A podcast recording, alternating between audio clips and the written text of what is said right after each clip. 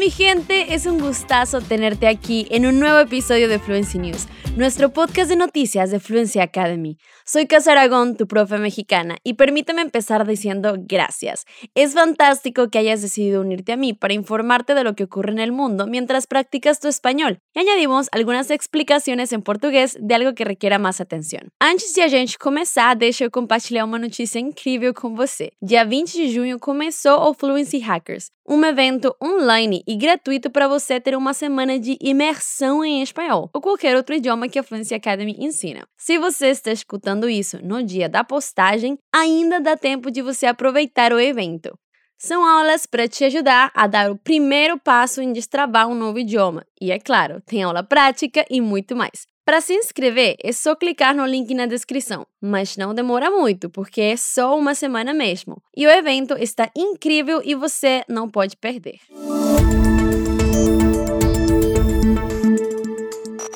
Pasemos a las noticias.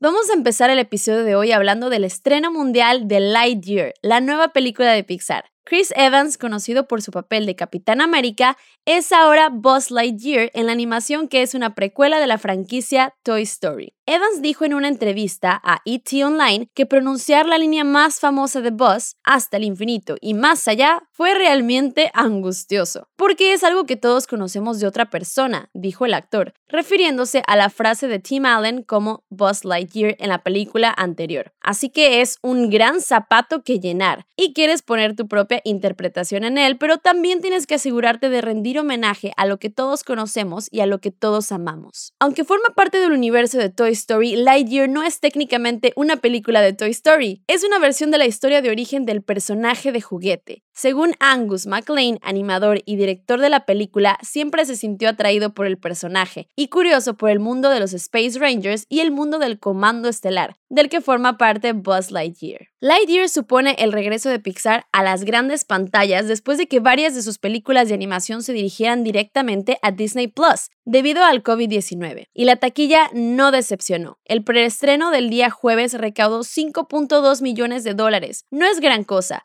a pesar de haber sido prohibida en más de una docena de países por un beso animado entre personas del mismo sexo, el seguimiento sugiere que Lightyear podría asegurar una recaudación en el fin de semana de apertura de entre 70 y 85 millones de dólares en la taquilla nacional.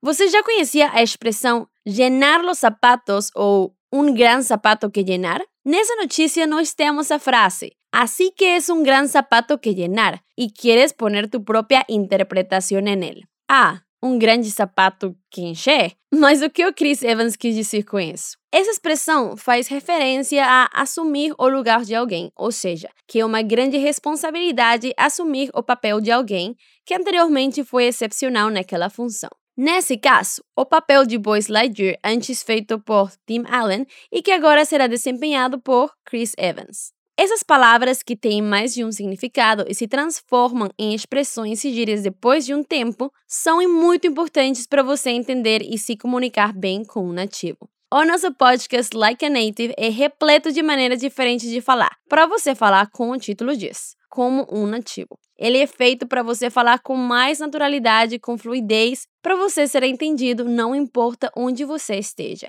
e para você ir além na sua jornada com o idioma.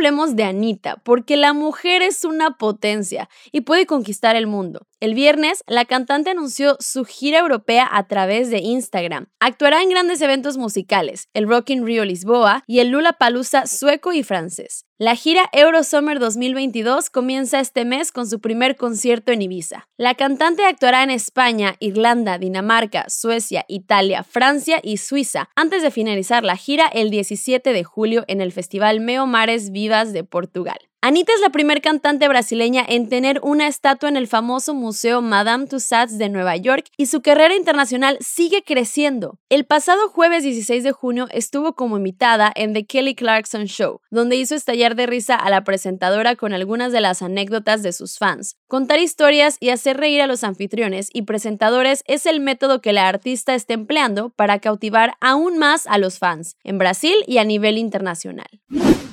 Vem cá, você sabe a diferença entre a um com acento e a um sim? ou aún com acento que aparece nessa notícia significa ainda, ou seja, Anitta empregou um método para cativar ainda mais seus fãs. Mas se um sem acento, o que significa? É sinônimo da palavra incluso em espanhol e no português pode ser traduzido como mesmo.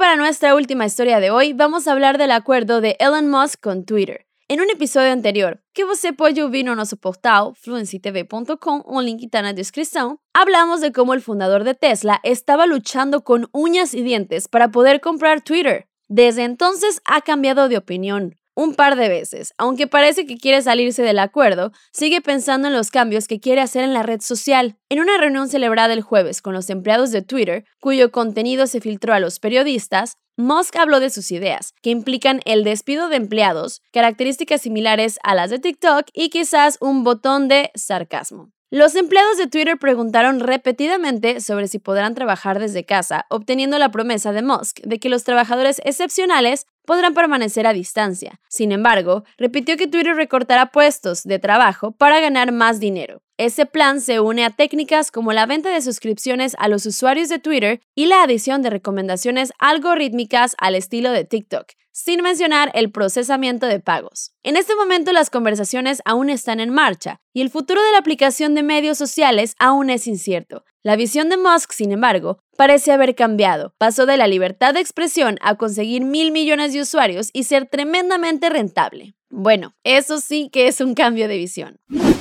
Musk vem propondo várias coisas novas para Twitter e duas delas são despido de empleados e recortar puestos de trabalho. Despido é o mesmo que demissão e recortar puestos seria como cortar ou diminuir vagas de emprego. Ou seja, Elon Musk pretende demitir funcionários e cortar vagas de emprego para ganhar mais dinheiro. Parece que as coisas vão mudar no Twitter, né?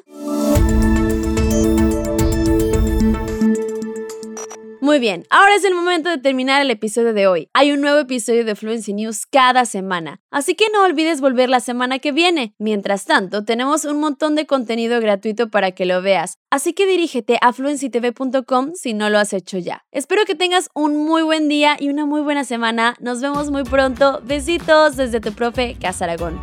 ¡Chao!